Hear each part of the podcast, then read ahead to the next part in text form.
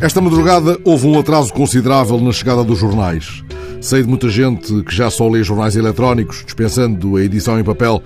Não é o meu caso. Acresce que a elaboração da revista de imprensa me obriga a um exercício diário, que é, aliás, um dos meus prazeres matinais, espalhar jornais sobre a mesa, intuir e comparar opções, leituras coincidentes ou transviadas, olhares agudos, ângulos surpreendentes. Às 5 da manhã tinha, contudo, um único jornal sobre a mesa, o I. Tratei de o ir folheando até que parei nas duas páginas em que Diogo Vaz Pinto evoca Jorge Luís Borges, a propósito da passagem recente dos 30 anos da morte do argentino. O texto reflete sobre o autor que é para Vaz Pinto talvez aquele que melhor representa a importância do livro e da sabedoria na invenção da humanidade. Fala do Borges, leitor de enciclopédias, e cita uma frase do argentino em que ele garante não se lembrar de uma época da sua vida sem ler ou escrever. Presumo que se trata de uma declaração retirada da última entrevista de Borges, aquela que ele concedeu em 85 ao brasileiro Roberto Dávila. É a entrevista em que Borges situa as suas primeiras memórias na biblioteca do pai.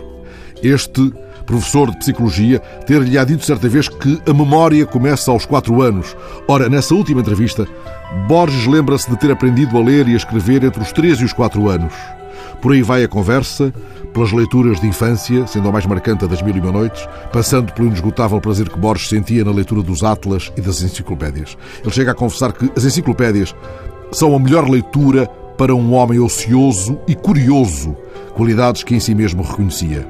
Garante ter lido poucos livros, preferindo reler aqueles que mais apreciara, e afirma não conhecer a literatura contemporânea. Roberto Dávila pergunta-lhe se a realidade o interessa de algum modo, e Borges responde se eu tivesse interesse na realidade europeia, por exemplo, leria jornais. Nunca li um jornal na vida. Para que ler jornais? Só falam de viagens de presidentes, congressos de escritores, jogos de futebol.